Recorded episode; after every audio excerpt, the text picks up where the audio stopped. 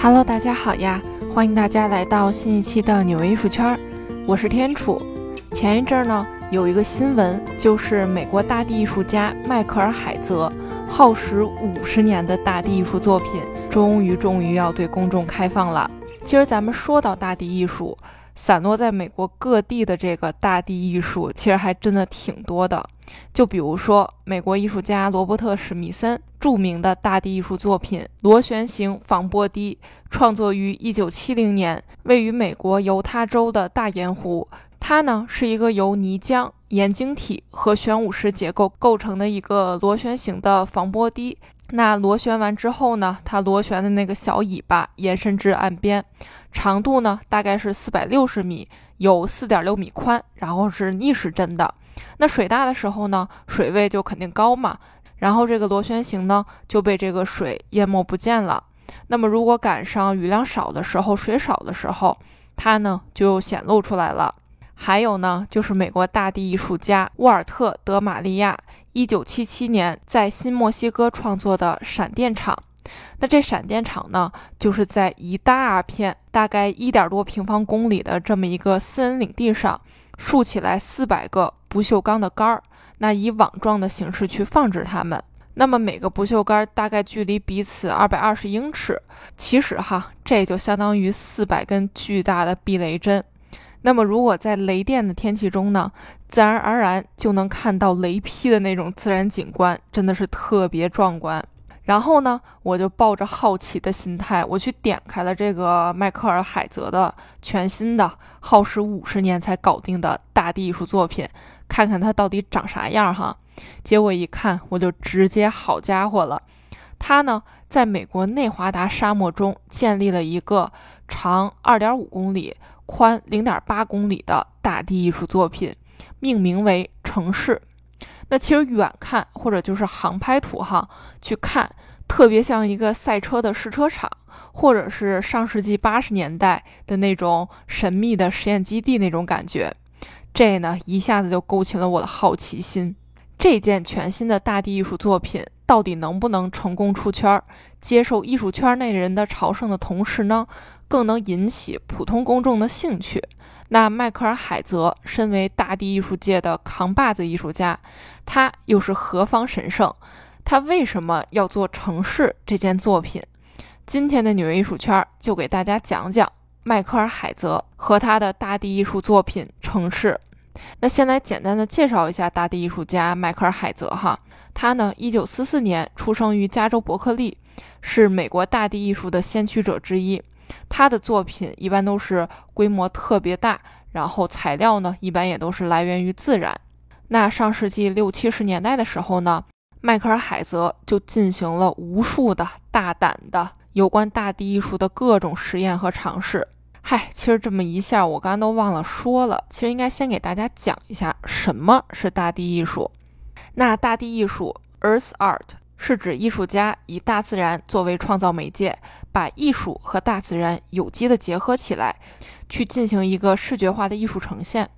那换句话说呢，咱们说这个画家他是用画布当做媒介，那么大地艺术家的画布呢，那就不用说了，就是整个地球、整个大地，在沙漠上挖坑、搬石头、移山填海的，然后在土地里面插入东西等等。反正大概就是你能想到的，并且有机会实现的，哎，这就没错了。大地艺术家们基本上都干过了。那么，为什么上世纪六十和七十年代大地艺术如此之流行呢？那其实上世纪六十年代正是波普艺术开始流行的年代。那咱熟悉这个艺术流派的人肯定都知道哈，这波普艺术完全就是在高涨的消费主义之下所诞生的艺术流派。那一切的一切呢，都是在不断的重复，然后去商品化。那当然了，还加上那个时代哈，尽管这美国经济发展的还是不错的哈，但是当时的社会局势呢，还是有一些不稳定因素的。那这就导致一些艺术家就完全厌倦了这个高度标准化的工业城市，千篇一律的危险但又很迷人的现代都市生活。他们呢，想要重返自然，去亲近大自然。他们就觉得，哎，这些钢筋水泥真的是糟糕透了，无聊透顶了。那咱们再来看看古人在荒芜大地上建起来的文明，就比如说埃及金字塔呀、史前巨石建筑啊、寺庙呀、寺塔呀等等，这才叫真正的牛，这才是人类文明和大自然自然而然的结合，而不是说现在在破坏自然的基础上而产生的那种文明。那其实，如果反向来说，那大地艺术也可以看作是现在人们室内艺术品向户外发展的一个结果。那于是哈，这些大地艺术家就开始上山下海，去沙漠，去森林。那他们使用的创作材料呢，大部分也都是来源于大自然的，算是大自然的馈赠。那其实大地艺术的系统呢，跟美术馆和画廊基本上是沾不着边儿的。你就想吧，美术馆和画廊就摆着画、摆着雕塑，是给人展示看的。大地艺术，第一，它体量很庞大；第二，它许多时候都是有一定的时间限制，比较有现场性的，做完它就完了。不过哈，在上世纪七十年代的时候呢，那这些大地艺术家，他们还是会用照片啊、视频啊这种形式，然后去把自己创作的作品给记录下来。那其实这些材料真的特别特别珍贵。其实也是咱们现在能够了解到的、学习到的大地艺术的珍贵资料。那咱们现在就来说城市这件新晋的大地艺术作品。首先一定要说的就是这么一件独一无二的、耗时五十余年的、花费将近四千万美元的艺术作品。那它近十几年呢，它一直是艺术爱好者心中的 YYDS。那一九七零年开始搞这件作品。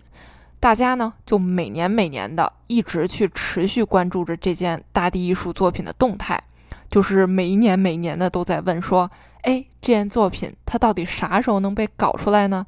那当然了，尽管现在这件作品已经开放了哈，但是想要参观它，这个还真是不是太容易。第一呢，你首先得抢门票。那其实从九月二号起哈，城市就已经对公众开放了。并且是仅接受预定参观，每天只接待六个人，而且必须是十六岁以上的。成人是一百五十美元，学生是一百美元。反正这玩意儿是，你看这个票价挺贵的吧？但是这个火爆到什么程度了呢？二零二二年就这仅剩的四个月时间里，哈，所有的票已经没了。二零二三年一月二号也会放出二零二三年全年的票，哈。大家如果感兴趣的话，一定要去蹲一波，因为我目测二零二三年的票也会被马上抢空的。而且哈，有网友算了一笔账，就假设说哈，有一万个人对城市这件大地艺术作品特别感兴趣，一定要去看。那其实一万这个数字真的是不多了哈。你就想，大都会美术馆一天的人流量都得两万人呢。反正你就这么算吧，每天只卖六张票。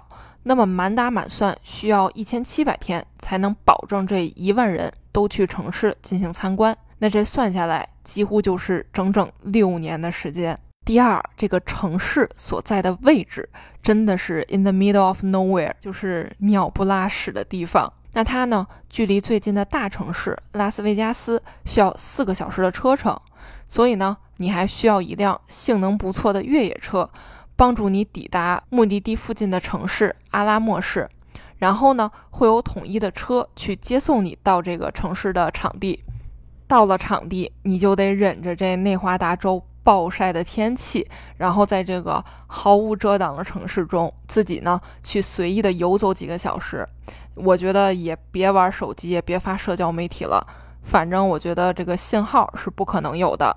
那你想在这过夜，或者想看看日出日落的？这个完全没戏哈！天一黑，这个城市就立马清空，所有人都得出来，并且哈，出来之前也没有其他美术馆门口的那种礼品店。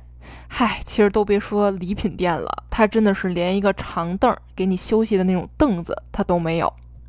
第三点哈，咱就来聊聊这个城市里它到底有啥呀？包括怎么个逛法哈？那它呢是一个庞大的建筑群和各式各样的陆地模块。分布在一个超过一点五英里长和半英里宽的地方。这里呢，没有人行道、瞭望台，也没有方向标志，没有开始，没有结束。那你在这个沙石小路上，圆形峡谷和巨大的混凝土结构之间就去暴走吧，就去探索吧。这个一点五英里长大概是个什么概念呢？慢跑的话大概是十到十五分钟，那走路的话呢，大概也得是二十到三十分钟，都是有可能的。其实通过网上已经有的航拍图可以看到，这座城市里有许多古文明的影子，就比如说金字塔、复活节岛的雕像、吴哥窟、墨西哥奇琴伊察古城等等。迈克尔海泽用这座融合了许多壮观建筑元素的城市呢，去致敬了古代文明以及美洲原住民的文化。那带领所有来参观的人呢，一起去回顾历史。其实迈克尔海泽他为什么对历史的东西这么感兴趣呢？这个跟他从小的经历有关。那迈克尔海泽的父亲是国际有名的考古学家，加州伯克利大学的教授罗伯特海泽。那常年就在加州呀、内华达州呀、新墨西哥州啊，包括墨西哥等等地方去考察工作。那他呢，对古老的宗教纪念碑的岩石这个材料的来源呢，特别的感兴趣。那小海泽十二岁的时候就从学校 gap 了一年，跟着父亲去墨西哥考古挖掘。母亲呢也给他派活儿哈，就让他去画这个现场图。其实咱们上面许多提到的。艺术家融合在城市里的元素呢，目前早就已经不存在这个世界上了，仅剩下文字的记载。那么随着人类的发展呢，许多文明早就被践踏成渣渣了，有的呢甚至连个渣渣都没留下。迈克尔海泽也欢迎大家来这座只用了石头、沙子、泥土和混凝土作为材料制成的城市中呢，来探索、来踩踏。其实要按正常的施工速度来说。拖五十年才把这个大地艺术建成，真的是太久了。那中间到底都经历了啥呢？迈克尔海泽有了制作城市的这个想法，并且开始构思，并且哈，这个光是去找一块合法的、可以利用的、价格合适的土地呢，就用了好几年的时间。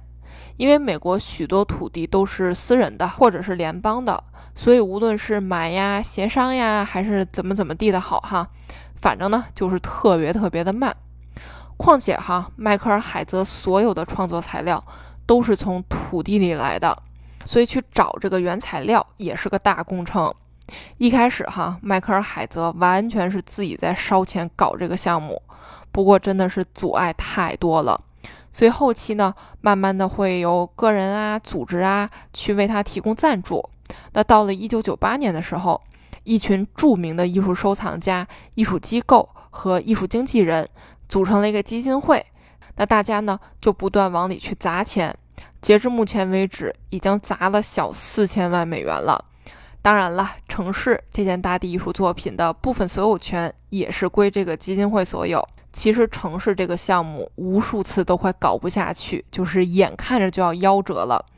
就比如说上世纪七十年代末八十年代初的时候，美国政府计划在内华达这个城市，就是这个作品所在的地方啊附近去修铁路。那主要目的呢，就是为了运送导弹到这个发射井。